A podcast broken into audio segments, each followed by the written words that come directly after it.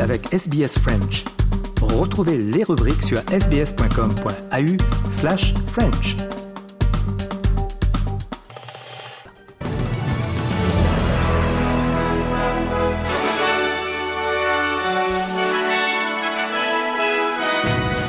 Et les titres de ce 4 juin, les responsables indiens font le point sur une collision ferroviaire mortelle. Le Premier ministre australien est au Vietnam pour une visite officielle. Les autorités encouragent les habitants de Nouvelle-Galles du Sud à être à l'affût des symptômes de la méningite.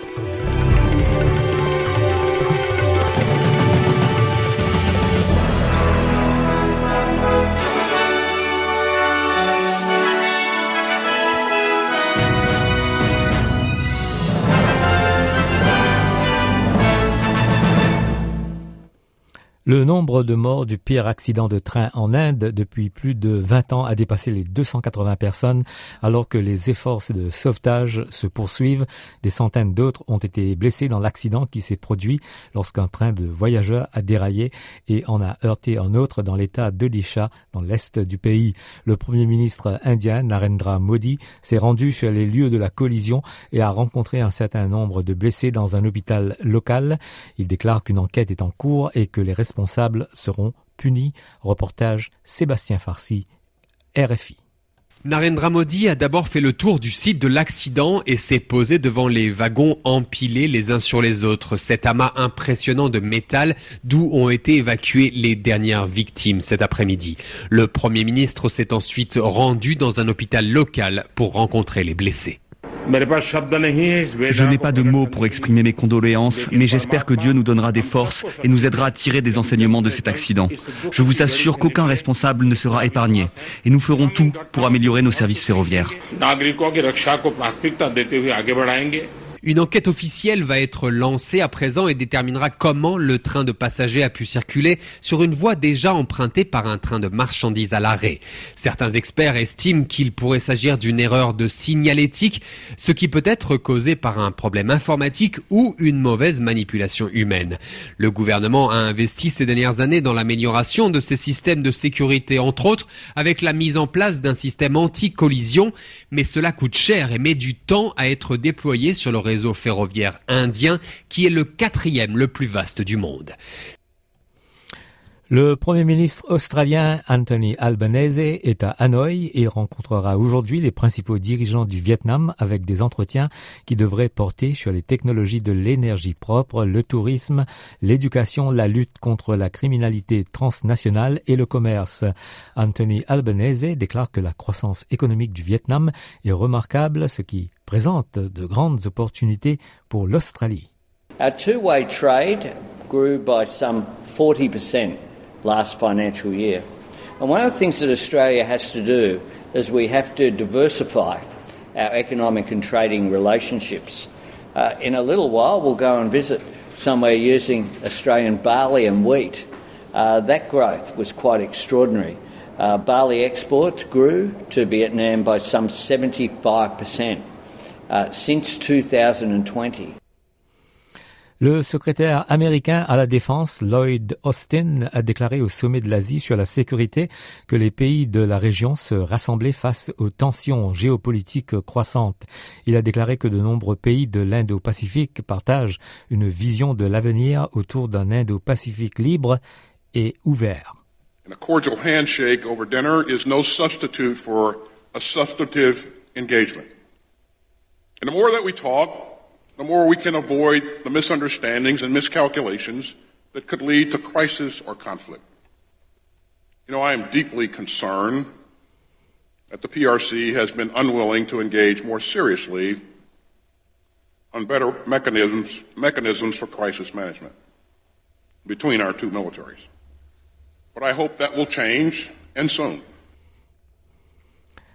Un haut responsable chinois a accusé les États-Unis de porter de fausses accusations contre la Chine à la suite de, ces remarques du secrétaire américain Lloyd Austin. En marge du sommet, le responsable chinois de la défense, Jing Jianfeng, a riposté au discours de M. Austin, affirmant que ce sont les États-Unis et non la Chine qui provoquent la confrontation.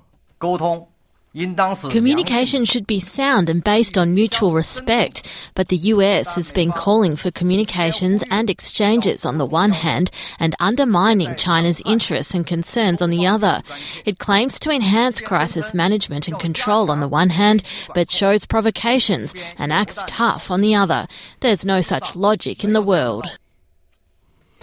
En Australie, un des principaux architectes de la déclaration d'Uluru, Noel Pearson, a critiqué la position du chef de l'opposition fédérale, Pete Dutton, sur le référendum sur la voie au Parlement.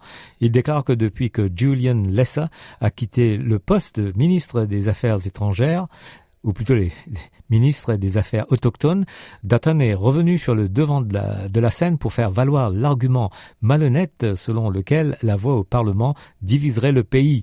Noel Pearson a déclaré sur Sky News qu'il était déçu par Peter Dutton. I met with him, I think, two or three times with Julian Lisa. And at those meetings, Peter was very, very clear in what he said to me. He said, I do not agree with the race argument. I think he's being a bit duplicitous now in, in talking about re racialising the Constitution. He's taking a very different position to the positions he took in meetings with me. Les autorités encouragent les habitants de Nouvelle-Galles du Sud à être à l'affût des symptômes de la méningite. Cela survient alors que trois nouveaux cas de la maladie ont été identifiés et qu'une personne dans la cinquantaine est décédée. Il y a eu 19 cas signalés dans l'État cette année.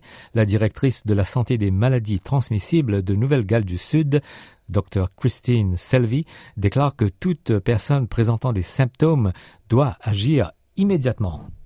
sudden onset of fever and that can come with a headache and tiredness and quite extreme tiredness sometimes. Sometimes there's neck stiffness or um, dislike of, of seeing bright lights. And after the symptoms have begun, sometimes there can be a red purplish rash, which can be either spots or extending bruises. And the rash is a serious sign uh, and comes a little bit later on. En Afrique, les affrontements entre la police et les partisans du chef de l'opposition sénégalaise, Ousmane Sonko, se sont poursuivis à Dakar. Le gouvernement affirme que le nombre de personnes tuées pendant les jours d'affrontement est désormais passé à 15 personnes, dont deux agents de sécurité.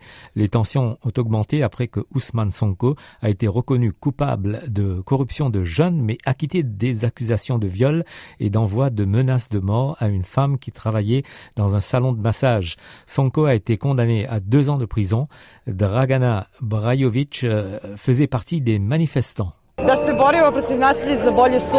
We came here to fight against violence and for a better tomorrow, both for our children and ourselves. I have to admit, there is only one life and I like to live it properly.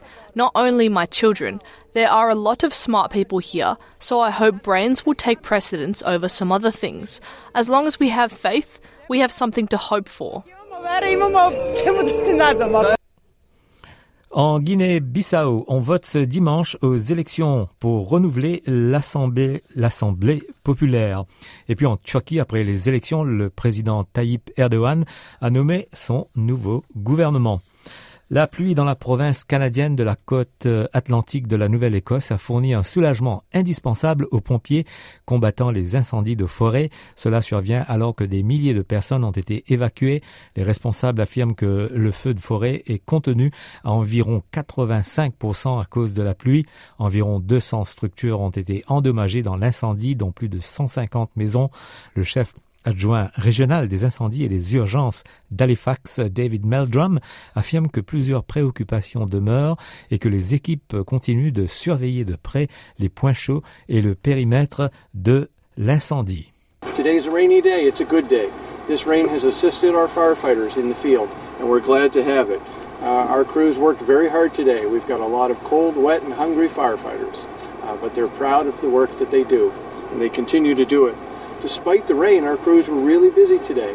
They've been in several areas of, of this operational sector where they've been encountering smoldering fires and hot spots. Et on passe à la météo pour ce dimanche en Australie. À Perth, il fera 21 degrés. Adélaïde, 20 degrés. Melbourne, 19. Hobart, 13. Canberra 15, Sydney 19, Brisbane 23, Darwin 31 et à Alice Springs maximal de 25 degrés.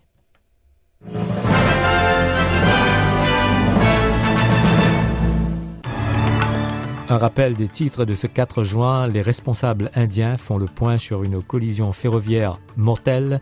Le Premier ministre australien est au Vietnam pour une visite officielle. Les autorités encouragent les habitants de Nouvelle-Galles du Sud à être à l'affût des symptômes de la méningite. Fin du journal et dans quelques instants, le journal des sports.